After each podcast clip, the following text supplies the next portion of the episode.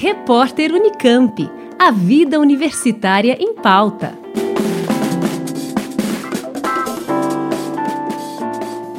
A música é universal e, desde os primórdios da humanidade, faz parte da vida do ser humano, podendo ser apreciada em diferentes momentos, em eventos culturais, no carro, em casa, no trabalho e em vários outros locais.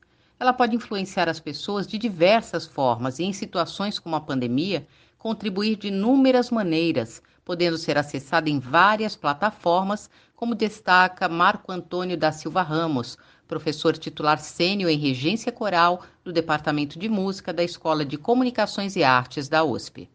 A música pode ajudar de muitas maneiras. Pode, por exemplo, ajudar as pessoas a ficarem mais calmas, mais animadas, menos eufóricas, mais felizes. Existe música para tudo que é estado de espírito, para todo tipo de estado de espírito. Mas o enorme aumento de acessos a vídeos musicais, plataformas de música, também o enorme aumento de posts nas plataformas sociais de música e também o enorme aumento da frição de música nessas plataformas pode principalmente ampliar a visão de outras formas de fazer música outras culturas que se manifestam através da música, outras músicas de outros povos, ou mesmo disso que hoje a gente chama de tribo, né? As tribos sociomusicais, vamos dizer assim.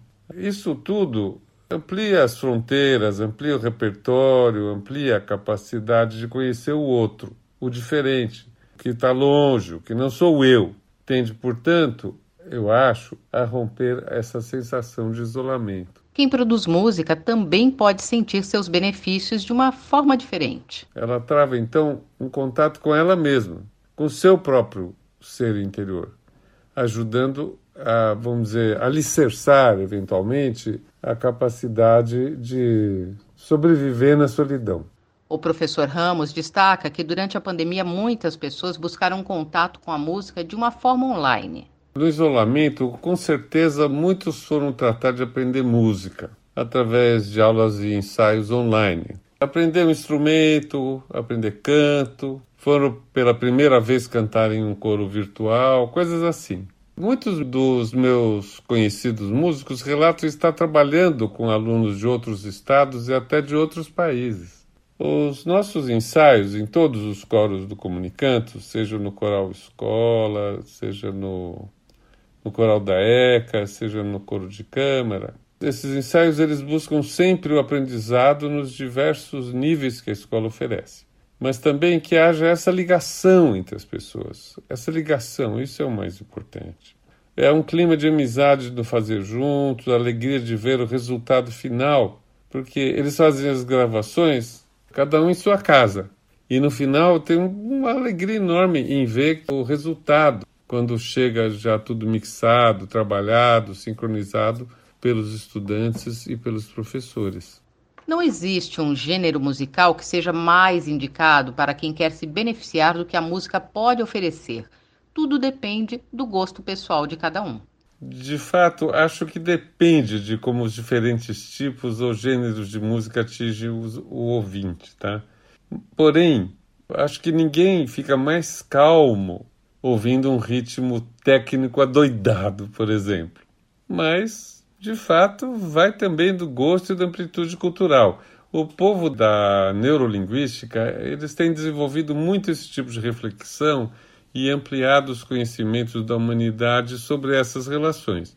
Eu sou um velho professor de música e ajudo meus alunos acolhendo-os num ambiente de, de aprendizado profundo extremo respeito pessoal. Facilidades e dificuldades abrem diferentes portas no aprendizado. O que é facilidade para um pode ser a dificuldade do outro, mas às vezes é uma dificuldade que faz alguém ir atrás de uma solução e isso leva a vida dele para um lado ou para o outro. Então, olha, cada gênero atua de um jeito, parece. O professor Ramos lembra que, mesmo durante a pandemia, os trabalhos realizados pelo Coro de Câmara Comunicantos não pararam e novos projetos estão programados. Na pandemia, as nossas apresentações da área coral têm sido sempre online.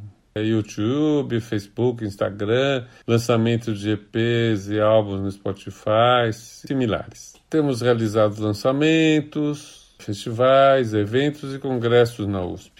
Por exemplo, participamos de festivais corais nacionais e também internacionais. Também pretendemos fazer o lançamento de sete novas gravações, aproximadamente, do coro de câmara. Mas nós temos mantido estreito relacionamento sempre com a sociedade, através de atividades integrativas do alunado com a comunidade lá fora, como é o caso do Coral Escola Comunicando. Mas o Departamento de Música da ECA USP tem projetos de atividade junto a escolas públicas, junto a outras escolas de música pré-universitárias, atividades de ensino junto a profissionais já em plena carreira, cursos de difusão dos saberes que desenvolvemos em nossos grupos de pesquisa, cursos na pós-graduação, né?